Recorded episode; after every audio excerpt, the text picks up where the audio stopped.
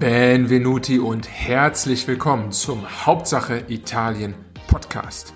Mein Name ist Frederik Julian Tillmanns und ich heiße euch herzlich willkommen zu dieser neuen Folge im neuen Jahr.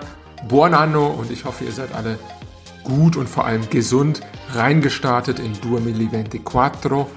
Und wir wollen gemeinsam bei Hauptsache Italien weitermachen mit einem neuen wirtschaftsanalytischen Thema, nämlich in der heutigen und den kommenden drei Folgen wird es eine Miniserie geben namens Immobitalien. Wie der Name schon sagt, wollen wir uns anhand verschiedener Perspektiven genauer damit beschäftigen, was es denn eigentlich mit dem Thema Immobilien in Italien auf sich hat.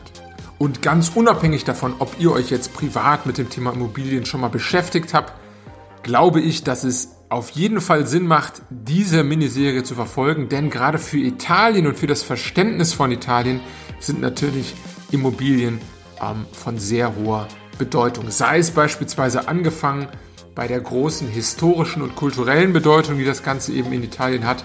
Man denke nur an die vielen römischen Villen, an den Einfluss auch dieser Zeit auf die Bauweise hin vom, von der Fußbodenheizung bis zum verglasten Fenster.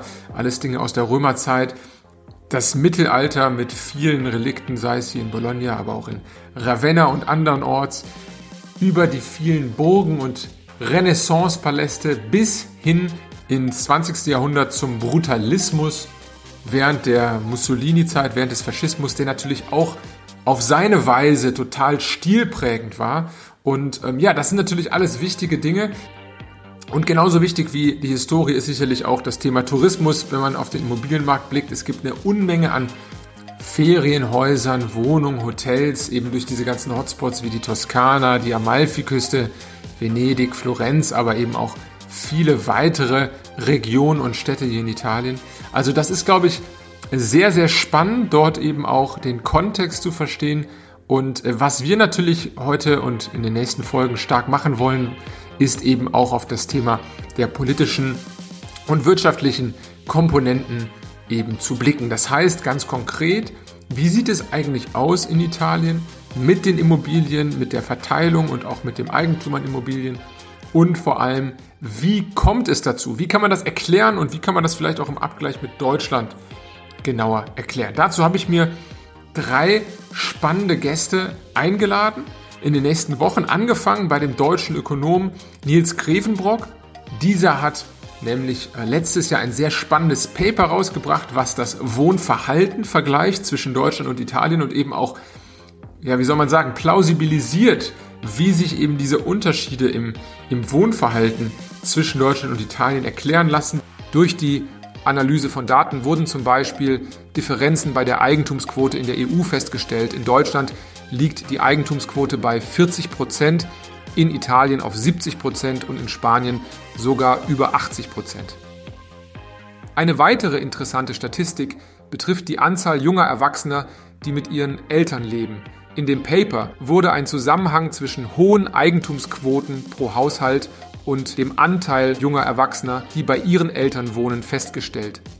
In Italien, wo die Eigentumsquote überdurchschnittlich hoch ist, leben fast 60 Prozent der Erwachsenen unter 40 Jahren noch bei ihren Eltern. Im Gegensatz dazu in Deutschland nur die Hälfte, also etwa 30 Prozent.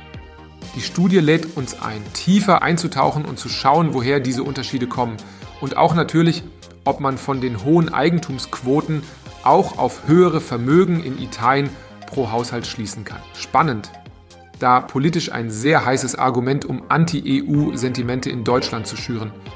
Also Grund genug, mit dem Autor der Studie zu sprechen. Viel Spaß mit dieser ersten Folge von Immobitalien. Aber auch die Italiener kommen zu Wort.